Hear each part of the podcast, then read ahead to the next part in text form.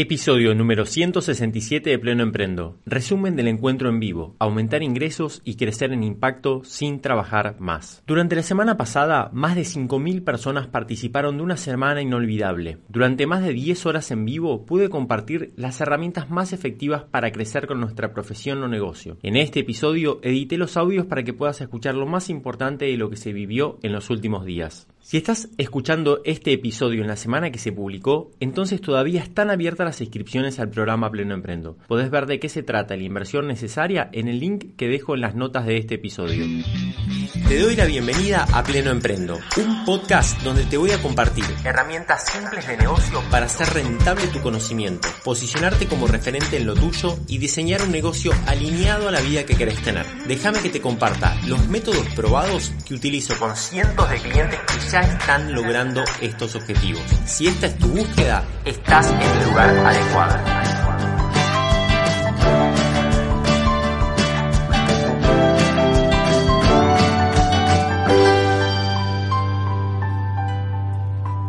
Comenzamos por el día 1, los motivos invisibles que llevan a la confusión y a la desorganización. Vamos a empezar hablando de problemas. Vamos a empezar hablando de lo que nos preocupa.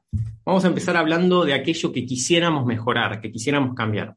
La verdad es que no sé cómo vender, no sé cómo llegar a más personas. Me siento con mucha confusión, me abrumo cuando encaro nuevos proyectos, siento que hay demasiadas cosas para hacer y no sé en qué enfocarme. No sé cómo vivir bien de lo que me gusta, cómo tener ingresos suficientes, cómo estabilizarlos, cómo, cómo hacer que crezcan, ¿no? Muchos menos tener un, plan así como a largo plazo siento que no valoro mi trabajo y no cobro lo que debería. O mejor dicho, no, la gente no valora lo que yo hago y no sé cómo comunicar el valor de lo que estoy haciendo. No sé, no sé. No sé cómo estabilizar y, como decía, aumentar intencionalmente mis ingresos, no que sea como de, casualidad porque el boca en boca me, me favoreció, sino no sé cómo aumentar intencionalmente mis ingresos. Trabajo demasiadas horas al día y termino con mucho cansancio. Me encanta lo que hago, pero la verdad es que son demasiadas horas. ¿sí? Me, encanta me encanta el trabajo con mis pacientes, con mis clientes, con mis alumnos, pero me gustaría trabajar un poco menos para estar más en equilibrio con otros roles. Intenté hacer marketing con agencias, con un community manager, pero la verdad es que no me dio resultado, no terminó de entender lo que quería, no, no, no terminaba de, sentirlo como propio, después veía lo, que había hecho y, sentía que lo había hecho otra persona, que, no era la esencia de lo que yo quería transmitir me desmotivo, pierdo constancia, abandono proyectos.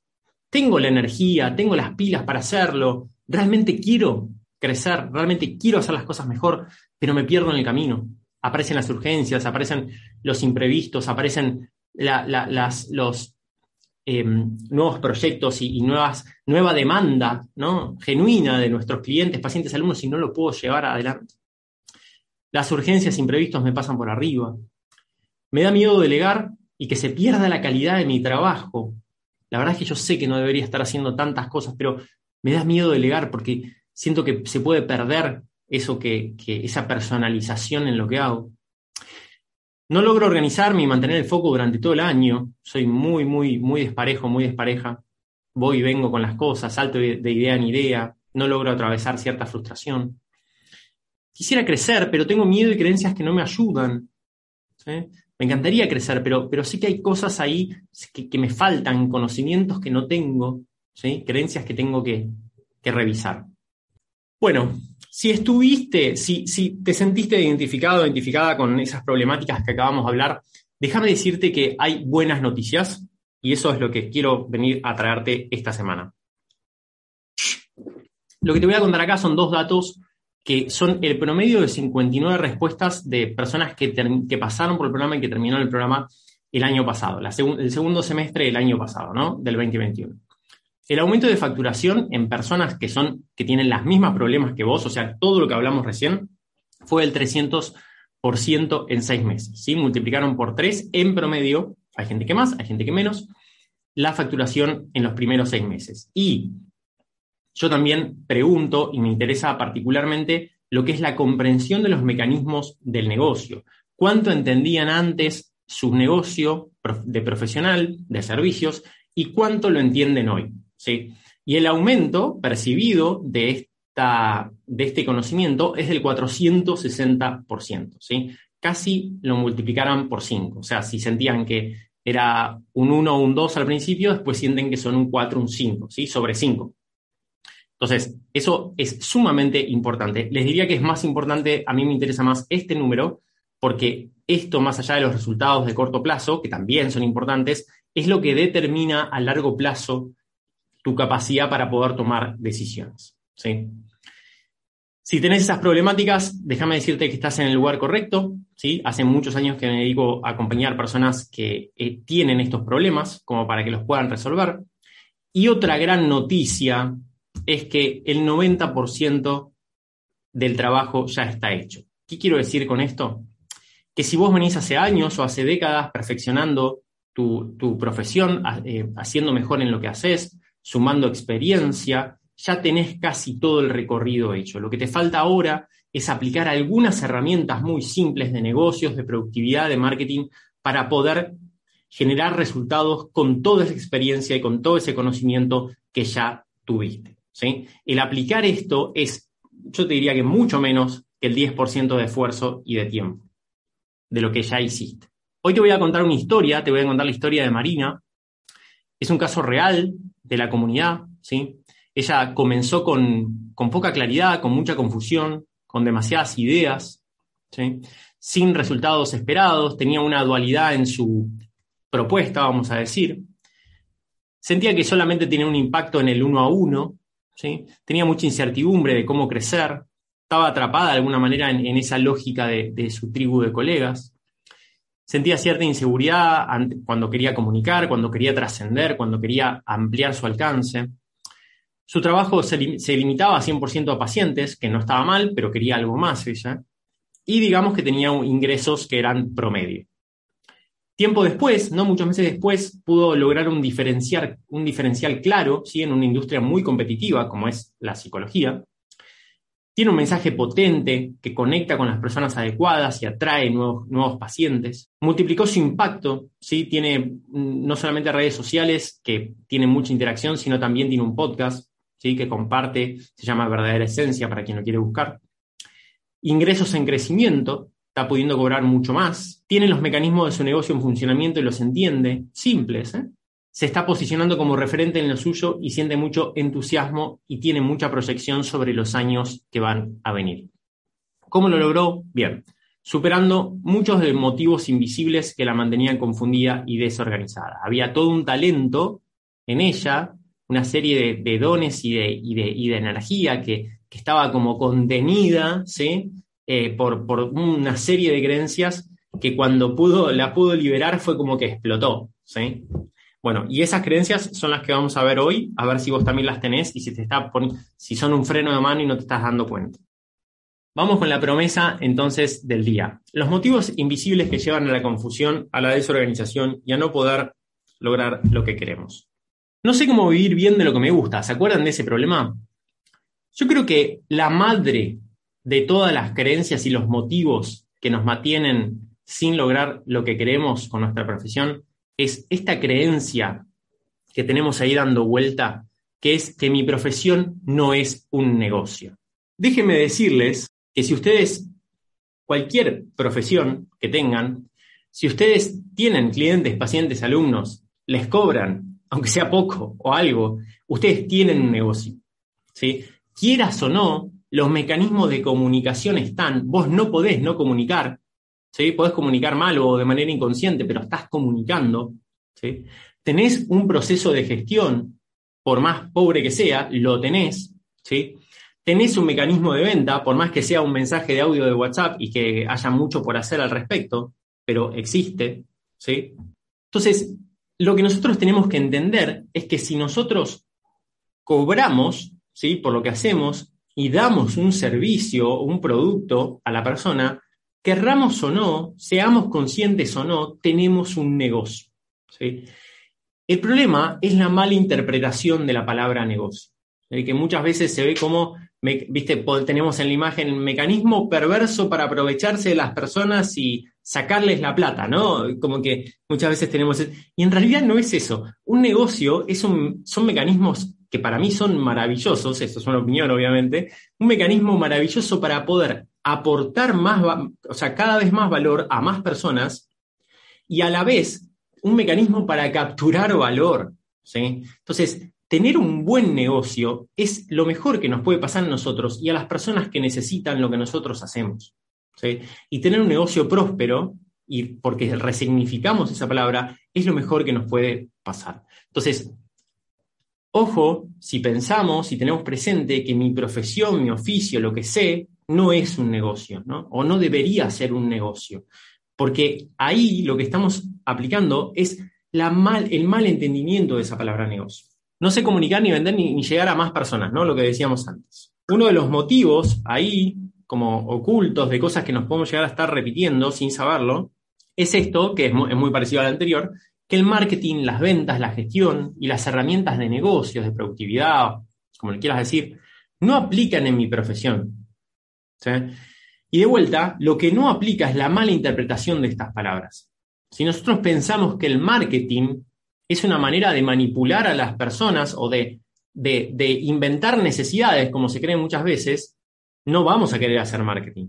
Ahora, ¿qué te parece si lo interpretamos como los sistemas y los mecanismos para llegar a esas personas que nos necesitan, pero no nos conocen? Para atraer a esas personas correctas que nosotros le vamos a mejorar mucho la vida.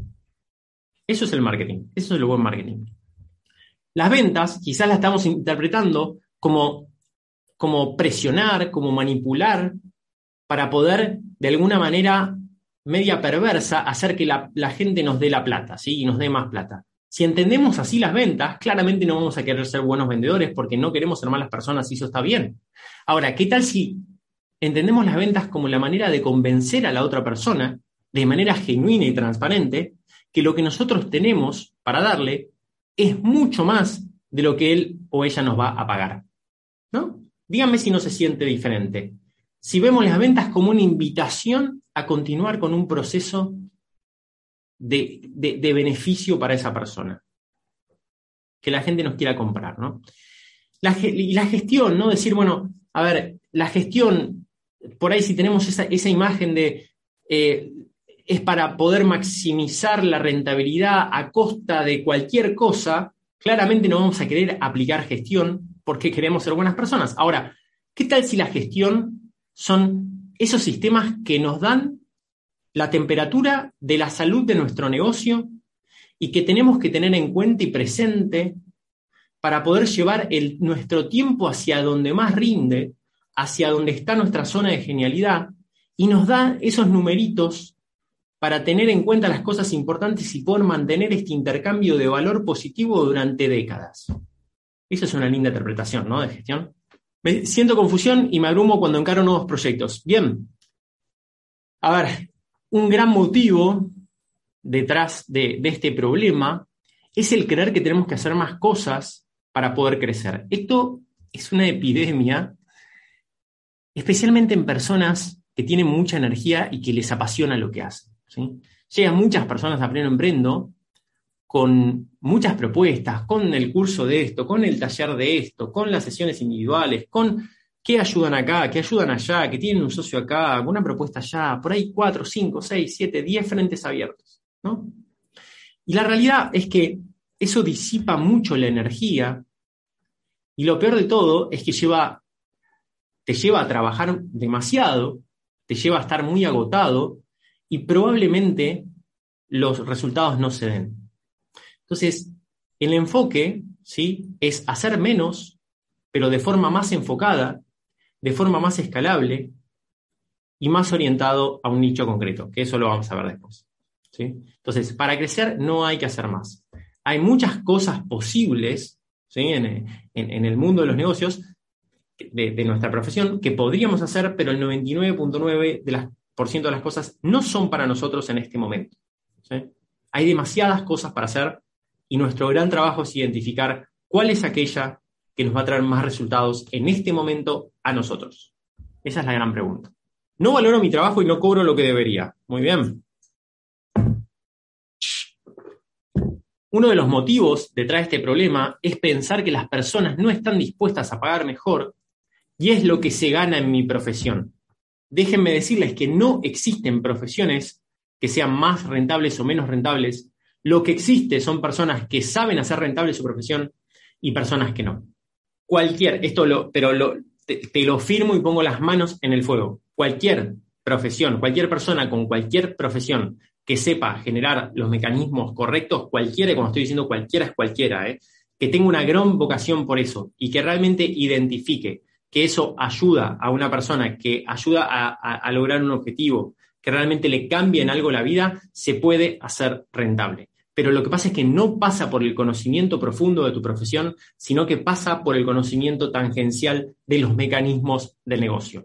No tiene que ver con la profesión, tiene que ver con los mecanismos tangenciales. Como dice acá, la rentabilidad depende de tu capacidad de diferenciarte, aportar valor y capturar valor, no de tu profesión. Eso lo vamos a ver más adelante también en profundidad de cómo diferenciarnos. No sé cómo estabilizar ni aumentar intencionalmente mis ingresos. Esto viene de algo que quizás en algún momento de la historia fue verdad, no estoy diciendo que no, pero que hoy es una creencia y un enfoque absolutamente obsoleto, que es pensar que te, solamente tengo que hacer un buen trabajo, que obviamente tenés que hacer un buen trabajo, pero el error está pensar en que solamente tengo que hacer un buen trabajo y esperar a que el boca en boca o boca a oreja, como se diga, depende del país, la recomendación, eh, haga su, perdón, está mal escrito, haga su trabajo o funcione. Quise poner que el boca en boca funcione. Me quedó ahí, haga su, perdón. Entonces, ojo con esto, porque depender del boca en boca es como salir a pescar, siempre digo lo mismo, y esperar a que los pescados salten al bote. Si un pescado salta al bote y estás pescando, bienvenido, ¿no? O sea, buenísimo, es una buena noticia, pero tenemos que estar tirando la caña y probando nuevos lugares a ver si hay pique, ¿no? Lo que hace cualquier buen pescador que vive de su pesca. Prueba otras carnadas, prueba otras técnicas, ¿sí? Está permanentemente mejorando. Lo mismo tenemos que hacer nosotros con, con nuestros clientes, pacientes, alumnos. Puede ser que no seamos buenos todavía, pero tenemos que tener la intención de generar los mecanismos para atraer a las personas correctas, para que nos conozcan, para que interactúen y para poder convencerlos de que lo que nosotros tenemos de que lo que nosotros tenemos puede mejorar mucho su vida y que es mucho más de lo que nos van a pagar. ¿sí? Entonces, el primer paso es ese, es asumir que es parte de nuestro trabajo, que no alcanza con el boca en boca. Trabajo demasiadas horas al día y termino con mucho cansancio, o las urgencias imprevistos me pasan por arriba. Uno de los grandes motivos que están acá atrás es esta creencia de que es lo que hace un buen completar con profesión, ¿no? Psicólogo, abogado, arquitecto, porque es mi vocación. Como si la vocación y la pasión por algo tendría el costo de descuidar mi salud, de descuidar mis vínculos, de descuidar mi familia, de descuidar mis amigos, de descuidar mis hobbies, de descuidar todo aquello que también le da sentido a la vida. Lo que termina sucediendo, y lo veo lamentablemente en muchas personas, que cuando se pasan de rosca por trabajar demasiado en aquello que aman, ese amor pasa a ser bastante dudoso, porque se dan cuenta que año tras año, y muchas veces década tras década, los aleja de cosas muy importantes en la vida. Y eso termina mal. Eso termina mal. Entonces, los sobreesfuerzos no son heroicos.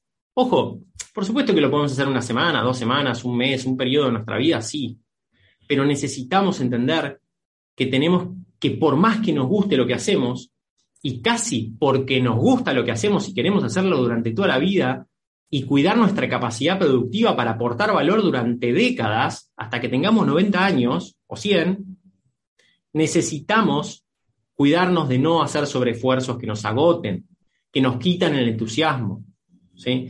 que nos hacen que no podamos mejorar, que caigamos en un círculo negativo. Siempre digo lo mismo, la, tragedia de, de, las personas que, que trabajan muchas horas para pagar las cuentas porque, están, porque no tienen sus mecanismos de venta, de comunicación, están cobrando mal. Entonces, están cansadas y no tienen un excedente ni de plata ni de energía para poder reinvertir en su, en su profesión, en su negocio, con lo cual hace que puedan cobrar menos aún y que tengan aún menos confianza en sí mismos, con lo cual cobran menos con lo cual tienen que trabajar más, con lo cual están más cansados. Y eso es un círculo vicioso que tenemos que cortar, que tenemos que cortar. ¿sí? Porque eso llevado multiplicado por 10, 20 años, lleva a, panoramas que no queremos. Entonces, no es lo que hace un buen completar con tu profesión. No es eso lo que hace. Lo que hace un buen completar con tu profesión es cuidarse, es planificar, es cobrar bien, es hacer que con las horas saludables de trabajo tengamos los resultados que tenemos que tener. Intenté hacer marketing, contratar una agencia que me cobró un montón, una community manager, pero no me dieron resultados, la verdad.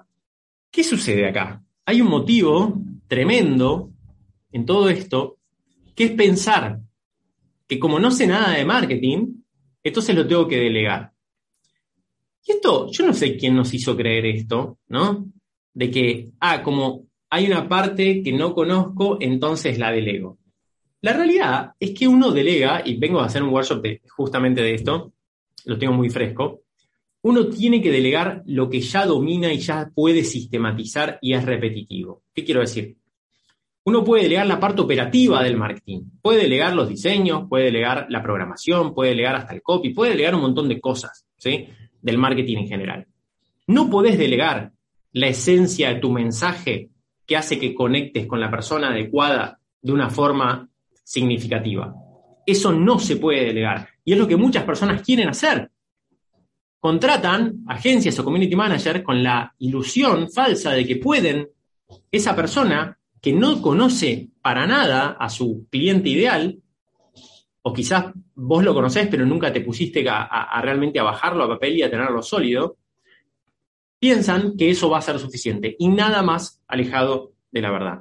Se termina tirando una fortuna de plata en estas acciones que no llevan a ningún lado. He visto desarrollos de branding, desarrollos webs, de redes sociales, que les ha salido una fortuna a las personas y los resultados han sido cero o bajísimos.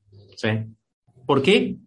Porque no hay un trabajo previo, no hay un compromiso de la persona líder de este negocio, que sos vos, para sinceramente conectar con las personas que tenés que conectar. Entonces, no se puede delegar la esencia de tu mensaje, es, tu responsabilidad conectar con las personas adecuadas. Y cuidado, acá no estoy diciendo que no puedes delegar nada. ¿sí? Yo soy el primero que cuando veo que algo lo hago repetitivamente y me está llevando tiempo operativo, lo delego, me encanta delegar, ¿sí? Pero, pero me mantengo en esa parte de mi negocio muy comprometido con la esencia de lo que estoy haciendo. Y esa es la gran diferencia. Quisiera crecer, pero tengo miedos y limitaciones internas. Me da miedo delegar y que se pierda la calidad de mi trabajo. Bueno, ahora vamos a eso, justamente nos han hecho creer también que crecer significa más problemas, ¿sí? que crecer significa más trabajo y más carga. Y acá hay un gran cambio de, de mindset, de paradigma, que a mí me ha cambiado la vida, que es dejar de pensar que crecer significa tener más empleados, significa tener más costos fijos, significa tener más facturación, para pasar a pensar en que crecer significa más rentabilidad, o sea, plata final que nos llevamos al bolsillo, más impacto positivo en otras personas, sean clientes, pacientes, alumnos o no, y más posibilidad y opcionalidad para poder diseñar nuestro estilo de vida. Eso es lo que es crecer para mí. Y me encantaría, si estás acá participando de este encuentro, que abraces también ese paradigma. Porque cuando nosotros ponemos eso en el centro y, y identificamos crecer no con más trabajo, más problemas, más carga, sino con ¿Cuál es la manera más simple, directa y sencilla de multiplicar mi impacto, de tener más abundancia económica y de tener más libertad para diseñar mi estilo de vida? Las respuestas que aparecen cuando sostenemos esa pregunta son muy interesantes. A mí personalmente me ha cambiado la vida, literalmente, pensar así. Durante mucho tiempo, quizás, no sé, más de 15 años, pensaba que crecer significaba más costos fijos, más empleados, más todo eso. Entonces lo asumía. ¿Por qué? Porque tenía esa creencia. Y para ser coherente, hacía eso. Cuando descubrí esto, realmente las cosas fueron muy diferentes. Me desmotivo, pierdo constancia y abandono proyectos. No logro organizarme y mantener el foco durante todo el año. Bien, ¿qué es lo que sucede con esto? Que queremos trabajar en mi negocio. Cuando digo en mi negocio son estos proyectos importantes no urgentes, ¿sí? Es algo que hago cuando termino con mis pacientes, clientes, alumnos. Suena lógico que mis pacientes, clientes, alumnos, el servicio, el servicio propio que yo doy, sea lo más importante. Suena lógico. Ahora, necesitamos limitar ese tiempo dando nuestros servicios, sean clases, sean los informes, sean el diseño, sean eh, nuestra, terapia, lo que nosotros demos, necesitamos limitar a ciertos días y momentos de la semana para poder dejarnos bloques de trabajo de calidad para poder trabajar en estos proyectos de comunicación, de ventas, de gestión que venimos hablando para nuestro negocio. O sea, proyectos importantes, no urgentes. ¿Qué son los que hacen la diferencia de verdad y profundamente en nuestros resultados?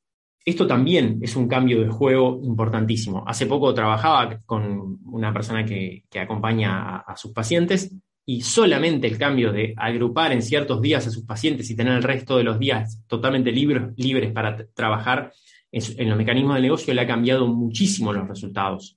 Porque trabajar en estos proyectos no es algo que se pueda hacer después de las 6 de la tarde, ni el fin de semana. Eso es momento para hacer otra cosa.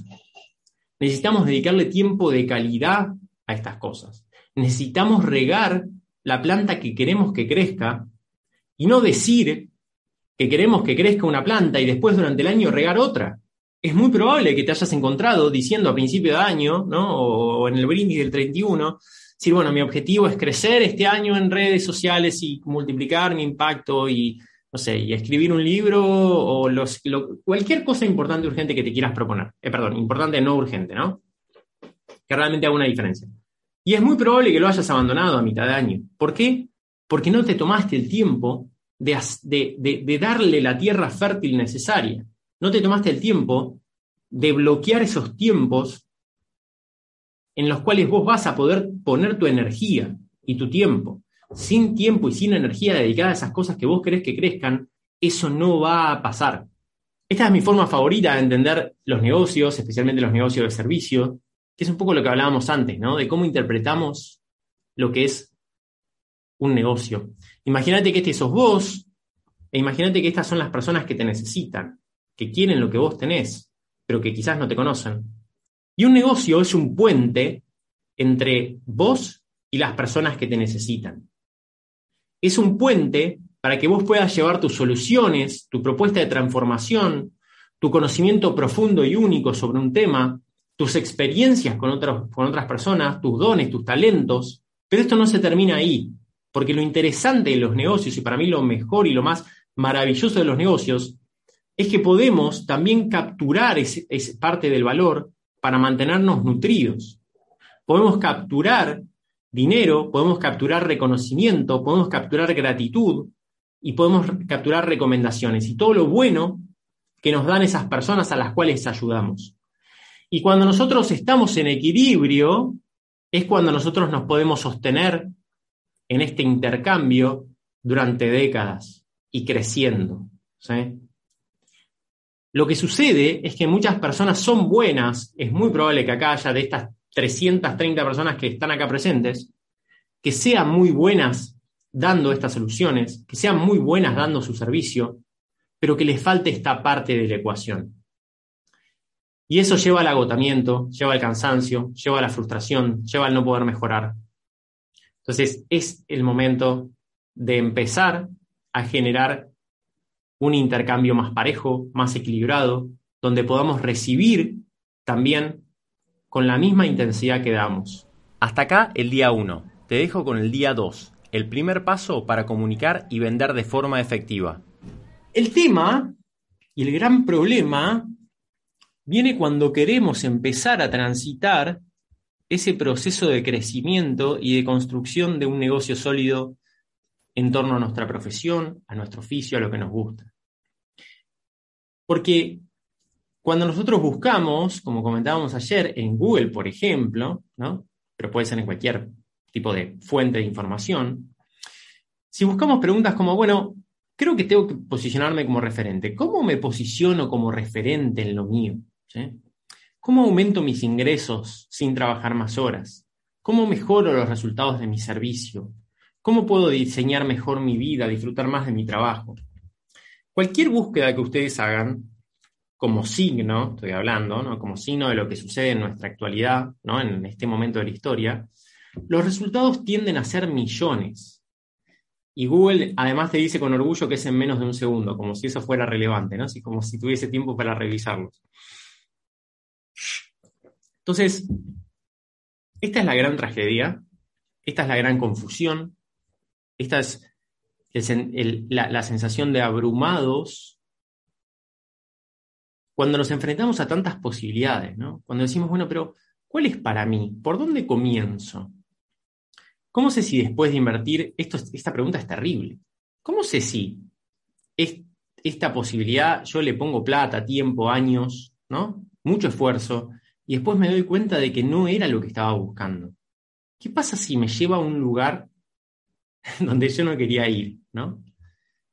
Esto es, una de las cosas que más me gusta trabajar en, las sesiones de, estrategia individual, que, es, es, algo que disfruto mucho dentro del programa, donde muchas veces la persona tiene como ciertas posibilidades ahí latentes, ¿no? Como caminos para, para, encarar, y que yo ya sé por, la experiencia, por experiencia propia, por trabajar con otras personas que han hecho o, lo mismo o están haciendo lo mismo, yo digo, che, mirá que esto es mucho más esfuerzo de lo que vos pensás y no es algo que te va a traer más de lo que querés.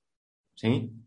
Entonces, es difícil elegir qué camino tomar y en qué enfocarse habiendo tantas opciones.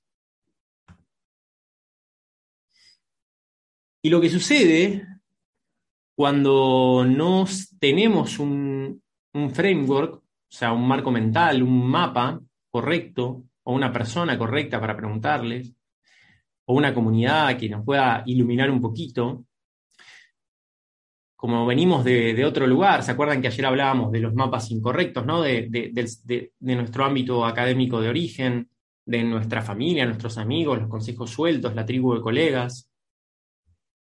Empezamos a, querer hacer cosas porque queremos ser mejores, porque queremos crecer, porque queremos multiplicar nuestro impacto, porque queremos prosperar con nuestro negocio, con lo que estudiamos, pero sin un plan, sin una estrategia y sin la claridad y el foco que necesitamos. Entonces lo que sucede es que nos sentimos avanzar un milímetro en miles de direcciones. Empezamos una idea, después nos damos cuenta que quizás no trae el resultado que queremos, no tenemos idea si es eso a lo que tenemos que profundizar, no sabemos si es un momento en donde tenemos que atravesar la frustración o si realmente lo que estamos haciendo no tiene sentido. Entonces agarramos otro consejo suelto, otra propuesta que se nos apareció ahí por internet o lo que sea, y probamos otra cosa y contratamos a alguien y sentimos a través de los años que avanzamos un milímetro en direcciones diferentes. Sentimos que estamos como siempre en el mismo lugar, aunque hayamos hecho un montón de cosas. Y eso es una gran tragedia desde el punto de vista de, de los negocios, porque no tenemos energía infinita, nuestra vida no es infinita, nuestra juventud no es infinita, más allá de que nos queden décadas a todos, por lo menos los que están acá.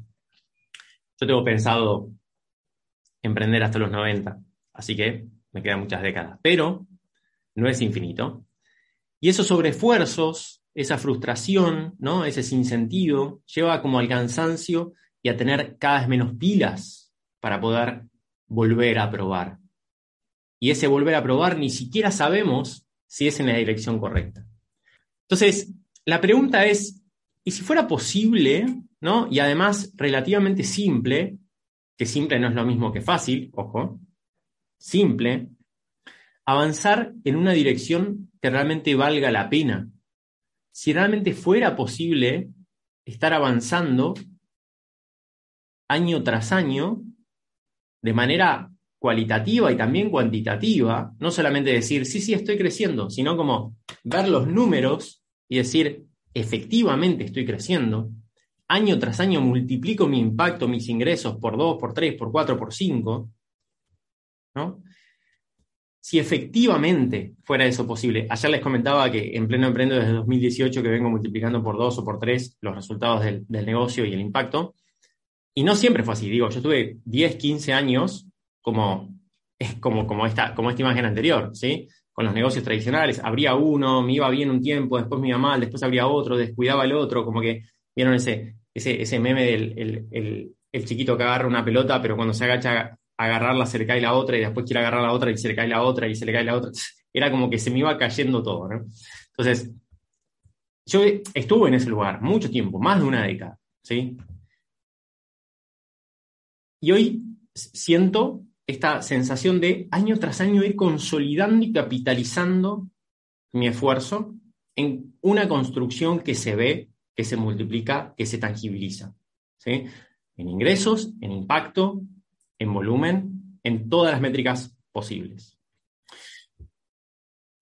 Y no solamente eso, sino también cuidando el equilibrio con otros roles que es tan importante para darle sentido a lo que hacemos, porque nuestro negocio en sí mismo no tiene sentido, en sí mismo, creo yo.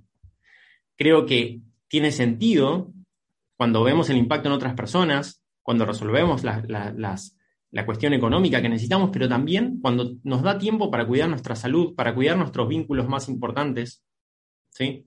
para cuidar todos esos roles que complementan y que le da sentido al, al panorama general y visualizar con mucha precisión lo que nosotros queremos es sumamente importante. Y en ese sentido, te quiero invitar a soñar con estas cosas que son posibles, que yo lo veo diariamente, diariamente. Soñar que podés ampliar tu impacto, que hoy quizás sos referente de tu metro cuadrado, de esas 5, 10, 20, 50 personas, pero soñar que ese, esa influencia positiva va aumentando, ¿sí? Soñar con que tus clientes cada vez son mejores, cada vez están más contentos, más agradecidos, cada vez te llegan con menos esfuerzo, te compran sin ningún tipo de presión ni manipulación, como hablábamos ayer. Te invito a soñar también con abundancia económica, no solamente que tu profesión, tu negocio te dé para vivir, sino mucho más, para ahorrar, para reinvertir, para pensar en nuevos proyectos, te invito también a soñar con un crecimiento continuo, planificado, donde vos te predispongas cada año a multiplicar los resultados de tu negocio. Después lo puedes lograr más cerca, más lejos, lo que sea, pero que tengas un plan concreto de crecimiento. Te invito también a pensar que empezás a ponerte en contacto con personas que están en la misma que vos, que no estás solo, sola en este camino con tus dudas, recibiendo consejos de personas que no terminan de entender, sino que estás rodeado de personas que están en ese mismo proceso, que te energizan, que te dan confianza. Te invito a soñar con claridad, ¿sí? A salir de esa, nube, de esa bruma, de, de las infinitas posibilidades y de saber exactamente lo que tenés que hacer esta semana, este día, este trimestre, este año. Con flexibilidad, por supuesto, pero con claridad y foco hacia aquello que queremos lograr. ¿Y cuál es el paso siguiente? Te invito a sentir que cada venta, cada persona que se suma a tu negocio, se sienta como una fiesta y no como un pesar y un sentir, ay, ¿cómo voy a hacer para dar este uno más, una clase más, un servicio más, un informe más, un diseño más? Que se sienta como una fiesta, cada persona que se suma a tu propuesta.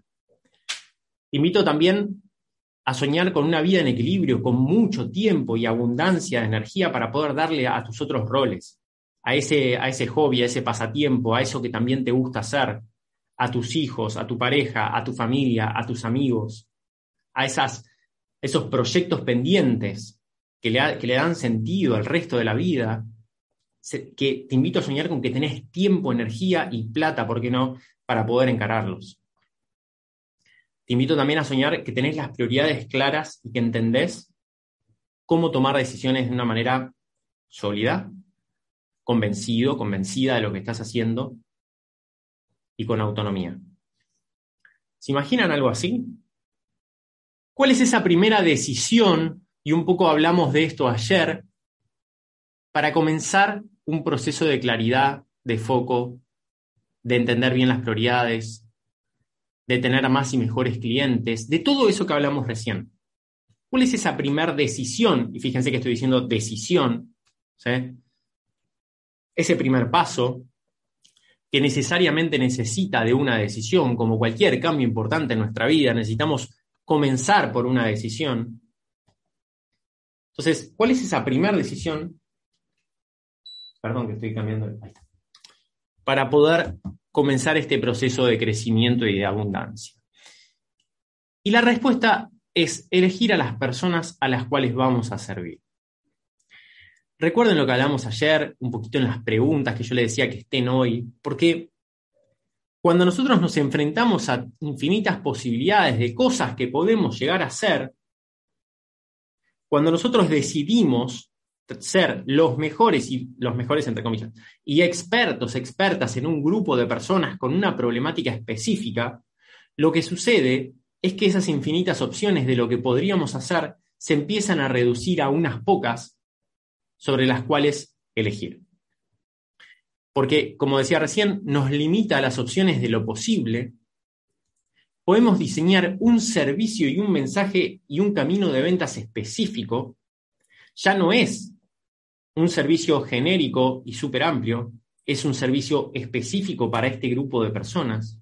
Ya no es un mensaje y contenido como hacen todos, sino que es hablando específicamente de los problemas y las oportunidades de este grupo de gente. Ya no es un proceso de venta general y a ver quién me escribe, sino un proceso de venta diseñado específicamente para poder hacer que esta persona avance en su proceso de toma de decisión y me quiera comprar sin esfuerzo, que conozca mi propuesta antes de comprarme pero diseñada específicamente para ellos. Y tercero, porque con el tiempo, además, en paralelo, nos convertimos en referentes y nos diferenciamos y aumentamos mucho nuestras posibilidades y nuestra opcionalidad a partir de ser la persona a la cual llamar ante una problemática.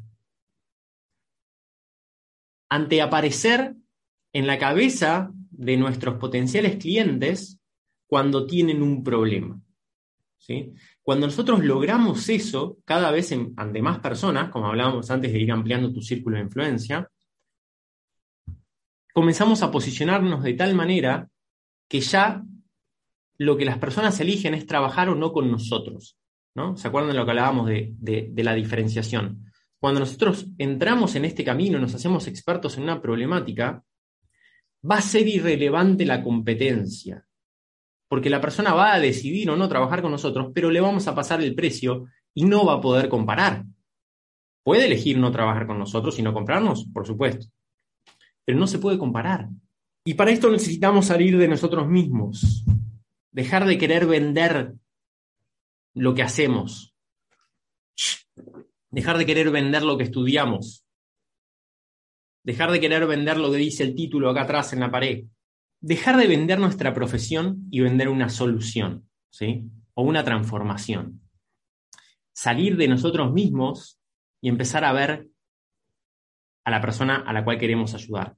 Porque nuestro negocio se trata principalmente de la persona a la cual ayudamos, no de nosotros. Nuestro negocio se trata principalmente del problema que nosotros estamos solucionando o del objetivo que estamos ayudando a cumplir, como le quieras decir, y no de nuestras habilidades y nuestro conocimiento. Recuerdan ayer que estuvimos hablando con una chica que es artista, que pintaba cuadros, y, yo decía, mira, y, de hecho el caso de Nahuel también fue algo similar. Mira, acá no se trata de vos, no se trata de lo que vos sabés hacer, se trata de lo que representa para la otra persona eso que vos le podés facilitar.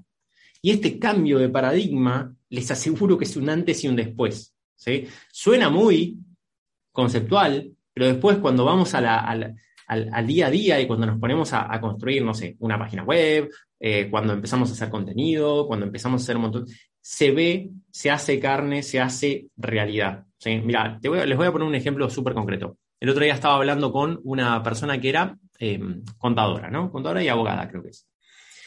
Entonces, ella empezó este camino de, de querer comunicar para poder atraer personas, ya habíamos hablado del nicho, estaba buenísimo lo que estaba haciendo. Sin embargo, ella estaba haciendo contenido, hablando en lenguaje de abogado y con tecnicismos que ella sabía que eran importantes, pero que no iba a conectar con ninguna persona porque ninguna persona se refiere de esa manera a los problemas. Entonces yo le digo, mira, este embrollo que hiciste acá en esta publicación, ¿qué problema resuelve? Cuando querés vender un auto, me dice, usado de no sé qué año. Digo, bueno, entonces la publicación que diga, ¿querés vender tu auto usado que tiene más de cinco años? Porque ese era el problema que resolvía. Y después vos vas a poder usar todo ese conocimiento para resolverlo. Pero se trata de que, de que la persona quiere vender un auto, no le interesa la legislación, le interesa vender su auto. Y esto parece una tontera y cuando lo vemos en, en otras profesiones o, en cosas que nosotros necesitamos, lo vemos súper clarito. El problema viene cuando nosotros salimos a ofrecer lo nuestro, hablando de nosotros, en vez de hablar de los problemas de los demás. Entonces, nuestro negocio está acá en el medio, ¿sí? Nuestro negocio está en el medio de lo que nos apasiona, de lo que nos gusta, de nuestro conocimiento, pero además de los problemas que puede resolver. No importa que esta propuesta sea chiquitita y que esta intersección sea chiquitita, porque como hablamos ayer, en el mundo de lo digital, nuestros mercados tienden a infinito, por más pequeña que sea la problemática. Entonces, animémonos a definir un problema concreto y específico de un grupo de personas porque tenemos la seguridad que si le resolvemos extraordinariamente el problema a una persona o lo llevamos a lograr su objetivo, hay infinitas personas allá afuera con ese mismo problema, con esos mismos objetivos, con ese mismo perfil psicológico. Entonces, la mejor manera que yo encontré de, de, de, de definir a tu cliente, paciente o alumno ideal es agarrar los tres mejores históricos, ¿sí? aquellos que sacan lo mejor de vos, aquellos que tenés ganas de, con los cuales tenés ganas de trabajar, que te energizan, que le das los mejores resultados, que valoran tu servicio, que si le subís los precios te seguirían pagando porque te, porque te aman. Anotar sus nombres, nombre y apellido, no empezar a sacar conclusiones, ¿sí? Anotar sus nombres y apellidos y empezar a redactar de alguna manera cómo llegaron qué problemáticas tenían al principio, esas personas con nombre y apellido, qué herramientas concretas trabajaste, qué conceptos, qué procesos, qué cosas, con, o sea, cómo lo ayudaste, de qué manera, y cuáles son esos resultados que obtuvo esa persona. ¿sí? Y hacerlo por separado, sin apurarte a las conclusiones. Y cuando tengas esos tres redactados, que pueden ser dos, tres párrafos por cada uno, ¿no? Te tenés que tomar el tiempo recién ahí sacar patrones en común. Y te va a sorprender que primero hay muchos más patrones en común de los que pensabas, pero además no son los que vos estimás al principio. Siempre las personas cuando hacemos este ejercicio es, no, porque a mí me contratan mucho las personas que, no sé, tienen tal problema y hacen tal cosa. Y después cuando hacemos esto nos damos cuenta que no es así, es otra cosa. Entonces, ese es como un gran, gran principio para trabajar. Por supuesto que no hay fórmulas, por supuesto que no hay recetas paso a paso para nada, pero sí puedo ver en las personas que han logrado, en las personas como Nahuel, por ejemplo, que han logrado una, una transformación grande en, su negocio, en su vida, en su profesión, en su posicionamiento, en sus ingresos, que son varios, por suerte, dentro de la comunidad. Hay muchas entrevistas que, pueden escuchar en el podcast de Pero Emprendo a todas esas personas tienen tres cosas en común que yo digo, esto lo tienen todos. Todos los que realmente hacen una gran diferencia. Primero, el conocimiento profundo de los clientes a los cuales quieren servir. ¿sí? No necesariamente el conocimiento profundo de, su profesión, que también es importante, pero no tanto como el conocimiento, como, como esa, esa obsesión sana por hacerse los mejores en, un grupo, ¿no? O sea, en una problemática concreta. Por otro lado, la ayuda adecuada, ¿no? Para tener herramientas y una estrategia. O sea, porque por más conocimiento que uno tenga, por más determinación, como vamos a ver ahora que tenga, si tenemos el mapa incorrecto, como hablábamos eh, ayer, vamos a dar vueltas en círculo. ¿Sí? Por más ganas que nosotros tengamos, si no tenemos el mapa correcto, el, framework correcto, vamos a estar dando vueltas en círculo. Y por último, y no menos importante, porque estas dos son como patas de la mesa, ¿no? Si falta una de estas tres, el asunto se cae. Y la tercera es determinación y trabajo consistente para lograrlo. ¿sí? vos puedes tener todas las herramientas que quieras, la mejor estrategia del mundo, el mejor mentor del mundo, eh, un conocimiento enorme de tu cliente y mucha experiencia, lo que quieras. Ahora, si no le pones determinación y trabajo para lograrlo y para avanzar en ese territorio, por mejor mapa que tengas, no lo vas a lograr. Pero cuando están estas tres cosas, es, es un fuego. Cuando están estas tres cosas, es una explosión de resultados. En corto mediano plazo sucede. Hasta acá el día 2. Te dejo con el día 3, la estrategia para crecer en impacto y diseñar tu estilo de vida. El origen de este problema. Así, de, una, de una manera muy cuantitativa, práctica y concreta. Esto es algo que siempre tuve en mi intuición por trabajar con clientes este tema y por experiencia propia, pero en los últimos años he leído varios libros y informes sobre, sobre cuántas horas podemos trabajar en, la semana. Y hay mucho consenso en, en estudios serios al respecto de que trabajar más de 40, 45 horas semanales empieza a tener en nuestro rendimiento un rendimiento justamente decreciente. Entonces, lo que, lo que en resumen dicen los estudios es que nosotros tenemos una capacidad de trabajo alrededor de 40 horas semanales. ¿sí? Trabajar más de eso es humanamente imposible si queremos mantener nuestra, nuestro rendimiento, ¿no? Sostenerlo. Eso no quiere decir que una semana de mucho trabajo puedas meter 50, 60 y rindas. El tema es que ya la otra semana no lo vas a poder hacer. Entonces, aquí estamos hablando de nuestros hábitos, de lo que hacemos de manera permanente. Entonces, saber que 40 es el máximo de horas que nosotros podemos sostener de foco semanal. En términos generales, ¿no? Un poquito más, un poquito menos, cada uno. Pero somos bastante parecidos los humanos, así que más o menos va por ahí. ¿Cuál es el gran problema, origen de muchos temas de falta de energía, de falta de tiempo? Es que se dedica el 100% de las horas de focos semanales, o sea, 30, 35, 40, a trabajar directamente con nuestros pacientes, alumnos, clientes. ¿Qué quiero decir?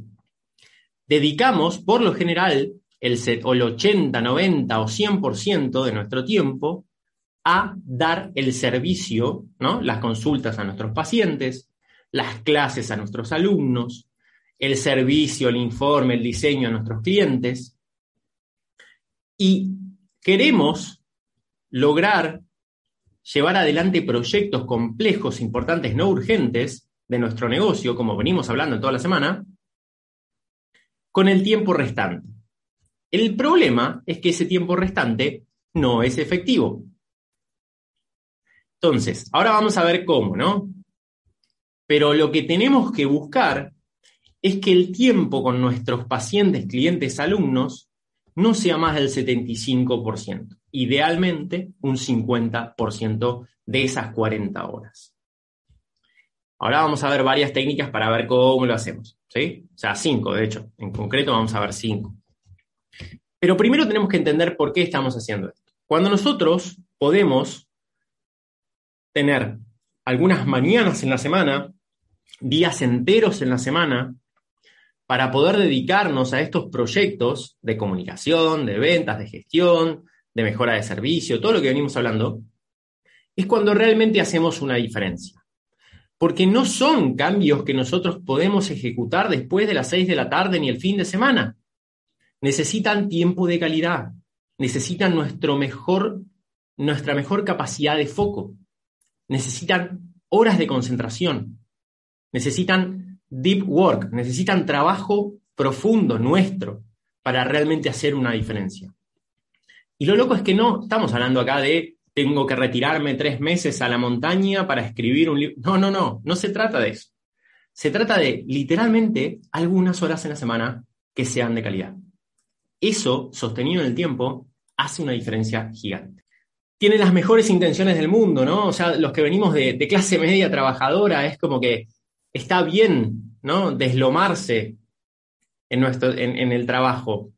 Entonces, yo entiendo que, haya como que esa creencia funcionó en algún momento y que tiene sentido desde un enfoque histórico, pero hoy no nos ayuda a poder convertir nuestro negocio, ¿sí? Entonces, tenemos que identificarla, y acá levanto la mano, y he sido el primero con, con este tipo de creencias, ¿no? Yo trabajaba sostenidamente 14, 16 horas por día, y era un infierno, o sea, y, y entiendo esa situación de decir, no, yo no, es imposible trabajar menos. Es imposible si, si siempre tengo trabajo pendiente, ¿no? Entonces, lo entiendo, lo entiendo. Vamos con cinco formas de liberar tiempo y recursos. Cada uno identifique cuál puede llegar a ser la más importante, ¿no? Cobrar lo que corresponde. Number one, ¿sí? Para tener igual o más ingresos, pero trabajando menos horas con tus clientes, pacientes, alumnos, podés, podés, depende del caso, subir los precios. Hay pocas cosas tan simples y tan poderosas para trabajar menos y ganar más. Es así de simple. A veces, lo único que hay que hacer es tomar una decisión. A veces, hay que generar mecanismos de comunicación y de venta. Depende del caso. ¿sí? Ale multiplicó por dos sus precios de las consultas, o por tres, no me acuerdo. Se liberó de las personas que igual no le hacían caso, las personas que no le compraron más sus consultas, solamente fueron aquellas que no estaban comprometidas con el proceso y que estaban yendo porque era barato, pero en realidad no estaban haciendo la dieta que les daba o las recomendaciones que les daba. ¿sí? Entonces aumentó un 180% sus ingresos o más de un día para el otro y recuperó horas muy valiosas de las personas que igual no iban a venir más. Como acá hay personas que su servicio está muy relacionado con la ayuda a otras personas, que hay un vínculo humano muy importante, yo sé que existe este obstáculo emocional a la hora de pensar en subir los precios. ¿sí? Hay, hay como, como, vergüenza, inseguridad, miedo, eh, etcétera, etcétera. Hay muchas cosas para hacer, ¿no? Como un sistema de becas limitadas para las personas que realmente están comprometidas pero no lo pueden pagar reducir la intensidad del servicio, decir, bueno, mira, por ahí no te sube el precio, pero cambiamos a esta estrategia. Se puede espaciar el servicio, en vez de vernos todas las semanas, nos vemos cada 15 días, o en vez de, bueno, espaciar el servicio. Y no olvidarse de las derivaciones, ¿no? Que no solamente son para el mundo de la salud. Siempre cuando, cuando de alguna manera la persona no te puede pagar o, o no te sirve por algún motivo, podés recomendar a un colega que sí le sirva y que le dé un mejor servicio. ¿Se acuerdan cuando hablábamos antes de que nosotros tenemos que diseñar nuestro servicio y cobrar de tal manera que las ventas se sientan como un festejo? Si, si las ventas, si cuando una persona nos compra nuestro servicio se siente cierto pesar, es porque estamos cobrando poco o estamos diseñando mal nuestro servicio. Las ventas tienen que sentirse como un festejo. Número dos, reducir la variedad de servicios. Recuerden, estamos viendo formas de liberar tiempo y energía. Y muchas veces plata también. Si venís hace años intentando crecer, es probable que tengas cursos, talleres, servicios, canales, mecanismos de venta, mecanismos de comunicación, etcétera, etcétera, hasta gente contratada, interna, externa, que no esté funcionando del todo bien. ¿sí?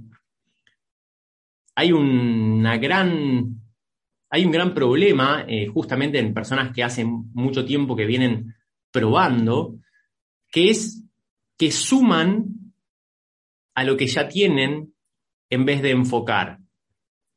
Para querer crecer, suman un tipo de servicio, suman un tipo de canal, suman una propuesta, suman, entonces queda como un Frankenstein nuestro negocio muy difícil de manejar, muy ineficiente porque cada propuesta tiene sus mecanismos, cada propuesta tiene su manera de vender, de comunicar, su enfoque, su nicho. Entonces se vuelve inmanejable para una persona. Y lo más triste de todo es que muchas veces en estos casos la persona que tiene una gran vocación por un tema en particular y por ayudar a un tipo de personas, se la pasa siendo gestora de esa complejidad innecesaria de variedad de servicios. Y eso es una tragedia. Porque no solamente no ganas plata, sino que ni siquiera estás, estás reduciendo el impacto positivo en otras personas. Muchas veces no hacemos bien los números. De hecho, si hay una gran falencia dentro del ámbito de los profesionales independientes es tener los índices, ¿no? los números básicos que, nos dicen, a ver, si, si eh, la salud de nuestro negocio, la salud de cada servicio, che, esto me está sirviendo, no me está sirviendo, cuánto tiempo, a ver, cuánto me rinde la hora puesta en este proyecto, a ver, cuánto me está dejando por mes, qué tiempo le estoy dedicando, y cuando hacemos bien la cuenta, muchas veces estamos subsidiando, ¿no? quizás con la parte central de nuestro negocio, un montón de servicios y de talleres y de cosas que no nos están rindiendo. Entonces ahí tenemos que tomar decisiones, dejar de hacerlos, para liberar esos recursos y ponerlos en un lugar de foco y en un lugar donde realmente nos sirva. Ale venía haciendo una serie de desafíos, ¿no? Que era una cosa que estaba de moda en su momento, con grupos de WhatsApp y qué sé yo. Y se dio cuenta que le sacaba muchísimo tiempo y no, no le representaba ingresos considerables fue una de las primeras recomendaciones o, de las primeras cosas que descubrimos juntos. Es decir, Ale, esto no lo hagas más. Termina con este grupo y listo. Si no te sirve. Y fue como un alivio para ella, porque decía, no puedo creer, no tengo que vender más esto, no tengo que ponerme a, gestionar tantas personas que no me sirve, no, me, servía. Y lo seguía haciendo por, por esa sensación de escasez de que si encima estoy corta de plata, si saco esto tampoco lo voy a tener.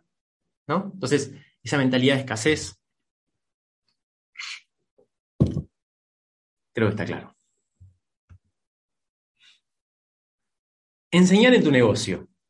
Que se entienda bien esto, por favor, ¿eh? No quiero malas interpretaciones ni, que piensen que quiero dejar sin profesores a las facultades. Pero muchas veces se dan demasiadas clases en la facultad, demasiados voluntariados en fundaciones, demasiadas charlas gratis en lugares donde no tiene nada que ver con el tipo de personas a las cuales vos elegís servir ni con tu negocio. Demasiado tiempo y energía, y muchas veces incluye traslados, de tiempo enseñando en ámbitos que no son sinérgicos con tu negocio, que solamente te exigen, pero que no te devuelven casi nada. Y no estoy hablando solamente de dinero, que quizás no es el asunto por el cual vos lo haces, pero tampoco es que te traen clientes ni te están posicionando, ni siquiera estás recibiendo la gratitud que te gustaría. Entonces, ¿qué tal si utilizamos todo ese tiempo?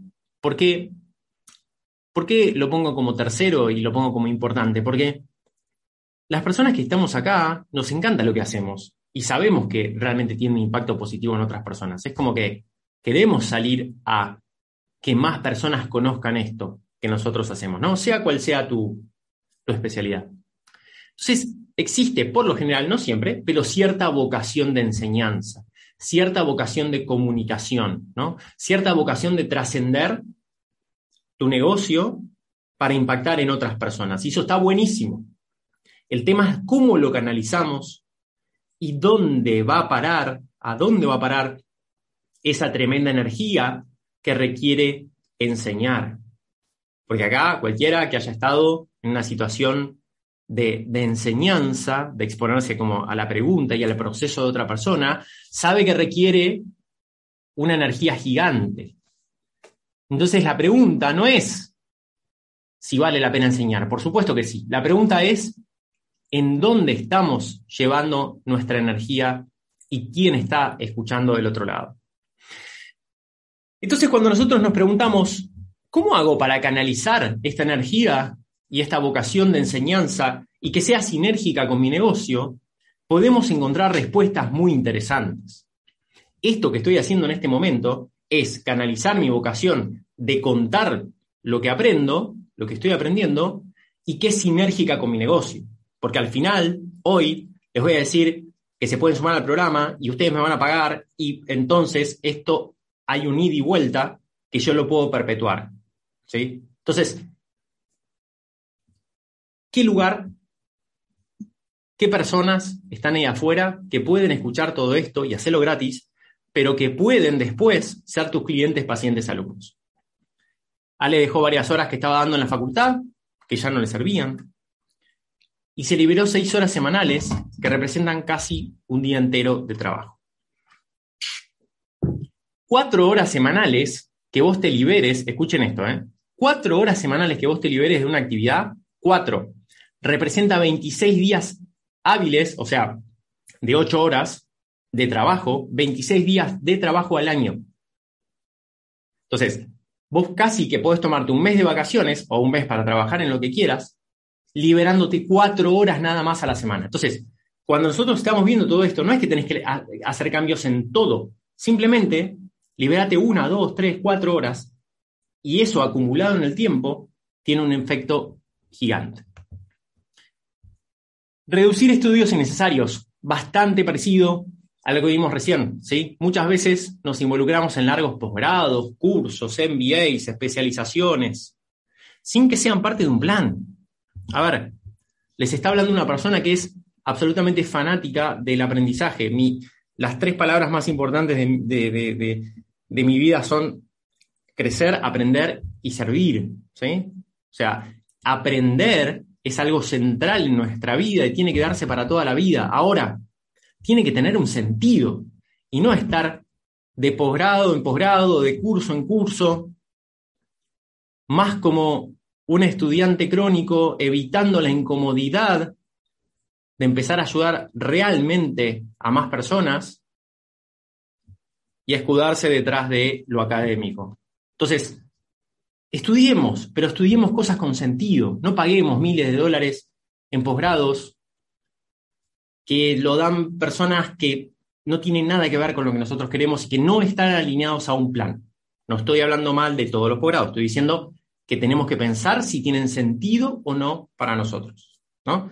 Posgrados o cursos, cualquier cosa, ¿no? Entonces, dedica tiempo y atención y dinero a aprender lo que está alineado a tus objetivos. Es así de simple, suena como una cosa súper obvia, pero les aseguro que no es tan obvio y, la gente invierte muy mal su tiempo de aprendizaje en general. Ale tomó la decisión de no inscribirse en formaciones profesionales que tenía pendiente y que no le ayudaban a cumplir sus objetivos.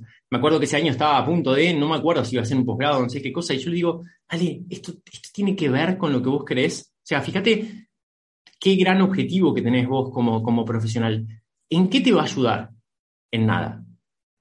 En nada. Es más, me va a restar. ¿Por qué? Porque me saca tiempo y me saca plata. Y por último, algo que todos se pueden sentir identificados, muy probablemente, es ir reduciendo permanentemente, permanentemente lo operativo. Entonces, hay muchas cosas en tu profesión, en tu negocio, que requieren mucho tiempo y que no aportan tanto valor, que son necesarias muchas veces, pero que no aportan mucho valor y que las puede hacer cualquiera, incluyendo un software, por ejemplo. Responder mensajes, agendar turnos, el cambio de turnos, llevar y traer cosas a nivel logístico, los cobros, los seguimientos, los trámites, los mails operativos, ¿no?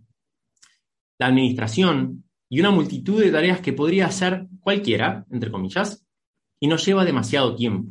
Entonces, acá hay un, pequeño ejercicio filtro, yo le digo como el, embudo optimizador, ¿no? Bueno, ahora acá no está la forma del embudo, pero porque no me entraba el dibujito, pero eso en, el programa lo tenemos como un embudo y, hay todo un módulo al respecto de decir, a ver, ¿cuáles son esas tareas que me llevan más tiempo, más energía y que cada vez que las hago digo, esto no debería estar haciéndolo, ¿no? Estoy seguro que deben, sentir, eh, sentir eso a veces de decir, esto que estoy haciendo no debería estar haciendo. Debería estar vendiendo, mejorando mi servicio, comunicando. Esto que me está llevando horas no debería estar haciendo. Entonces, identifiquen eso y pregúntense, ¿lo puedo eliminar? Hay veces que esta pregunta es muy mágica. Quizás decís, sí, lo elimino. Es más, probá, a ver qué pasa si no lo haces, ¿no? A veces. A veces no, a veces es necesario. ¿Lo puedo automatizar? ¿Hay algún software, algo que pueda automatizar este proceso? ¿No? ¿Lo puedo agrupar en vez de hacerlo todos los, no sé, todas las semanas? ¿Lo puedo hacer una vez por mes? En vez de hacerlo todos los días, ¿lo puedo hacer una vez por semana? ¿No? ¿Lo, lo puedo reducir y sistematizar? Y por último, ¿lo puedo delegar primero externamente y si no internamente? ¿No? En este orden las preguntas, ¿eh?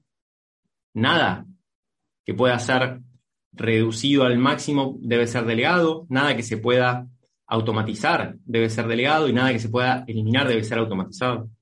¿Sí? Ale eliminó todas las operaciones de marketing y venta y administración de los cursos que ya no tenía, ¿no? Entonces, esto, esto que me lleva mucho tiempo, ¿lo puedo eliminar? Sí, porque no me sirve, lo elimino. Aprendió a manejar una plataforma de mailing para comunicarse de forma automática con su audiencia y estableció un sistema de turnos digitales. ¿Sí? Que acá no lo puse, pero me acuerdo que lo hizo. Y programa, ¿no? Responder mensajes en un momento del día y no todo el día. Eso es algo que yo hago mucho. Si ustedes me mandan mensajes van a ver que tardo bastante en responder pero sí respondo. Y contraté una persona, por su etapa, no siempre hay que contratar a alguien, para que le ayude con la parte administrativa. O creo que ya la tenía contratada y le agregó algunas tareas, ¿sí?